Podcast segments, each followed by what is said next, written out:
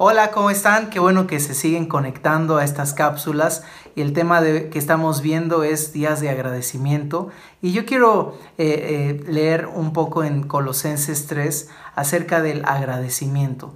Y es que hace tiempo yo leí eh, de Tim LaHaye este concepto de cómo la gratitud puede ser una herramienta muy poderosa para quitar todo temor, para quitar toda la, la, lo que pudiéramos tener de tristeza o depresión en nuestras vidas. Y cuando aplicamos el principio de gratitud, lo hacemos en obediencia, pero entendemos que hay un propósito también acerca de la gratitud. Y lo primero que quiero ver está en Colosenses 3:15, y este versículo dice que la paz de Cristo reine en sus corazones, a la cual en verdad fueron llamados en un solo cuerpo, y sean agradecidos.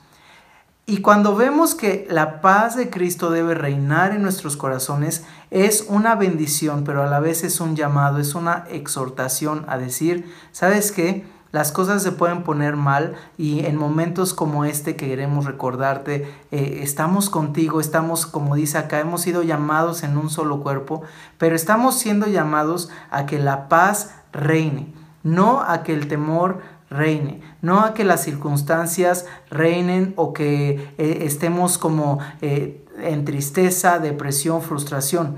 Esto es válido y por eso Dios nos dice, sabes que yo puedo consolarte, sabes que debes orar en todo tiempo, pero que la paz de Dios sea la que reine en nuestras vidas.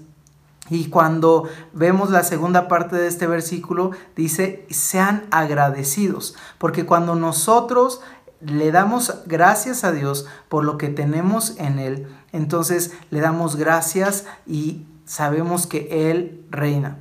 Le damos gracias porque podemos vivir en una paz de nuestro corazón y entonces le damos gracias. Sabemos que podemos vivir dándole gracias por lo que Él va a multiplicar, por lo que Él va a sanar, por lo que Él nos va a consolar.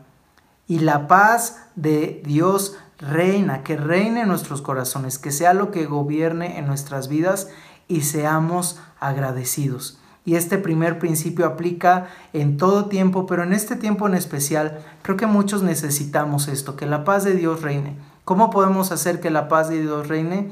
Siendo agradecidos por lo que sí tenemos en nuestra familia, por lo que eh, sí ya podemos ver en nuestras vidas, no enfocándonos al temor o a lo que eh, tenemos de incertidumbre, sino dejar que la paz de Dios reine y, y, hacer esto, o sea, en un sentido práctico es, Dios, yo quiero que tú gobiernes, gracias por la paz en mi vida, gracias porque esa es una paz que el mundo no da, pero tú sí la das. Gracias que puedo dormir en paz y asimismo pasar todo el tiempo porque solo en ti vivo confiado. Gracias que puedo tener la seguridad de que toda mi vida está completamente bajo tu gobierno y bajo tu eh, control.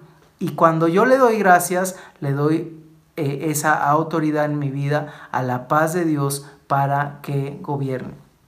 El siguiente versículo, el versículo 16, nos dice, que la palabra de Cristo habite en abundancia en ustedes y empieza a hablar de la palabra de Dios y es una palabra cantada, dice con toda sabiduría, enseñándose y amonestándose unos a otros con salmos, himnos y canciones espirituales. Y aquí está la importancia de una eh, alabanza eh, como cuerpo, una alabanza comunitaria en, en, iglesia, en comunidad, que podamos eh, exaltar el nombre de Jesús, pero también enseñarnos a través de salmos, de himnos, exhortándonos. Y dice acá que la palabra de Dios abunde. Y por eso eh, cuando cantamos es bien importante que nuestra voz se escuche porque estamos cantando en unidad, estamos declarando la palabra y estamos haciendo este, comunidad unos con otros. Pero aquí dice que la palabra de Dios abunde.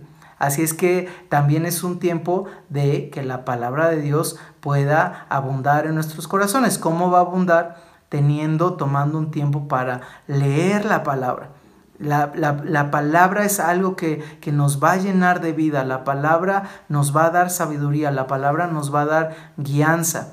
Cuando alguien ve solo las noticias dice, qué malas noticias, qué, qué feo se está poniendo esto, pero cuando vemos la palabra de Dios podemos decir, wow, o sea, el Señor está cumpliendo su palabra, el Señor nos va a llevar a una tierra segura, el Señor nos va a, meter a su presencia, nos va a guardar, Él, él nos va a dar esa paz, Él nos va a, dar ese, esa eh, plenitud, pero debe abundar la palabra de Dios. Y este versículo termina diciendo, diciendo lo siguiente, cantando a Dios con acción de gracias en sus corazones. Este versículo nos vuelve a decir, cantando con acción de gracias. Y quiero hablar un poquito más eh, en la siguiente cápsula, así es que no te la pierdas. Eh, vamos a hablar de los siguientes dos puntos de esta parte de acción de gracias.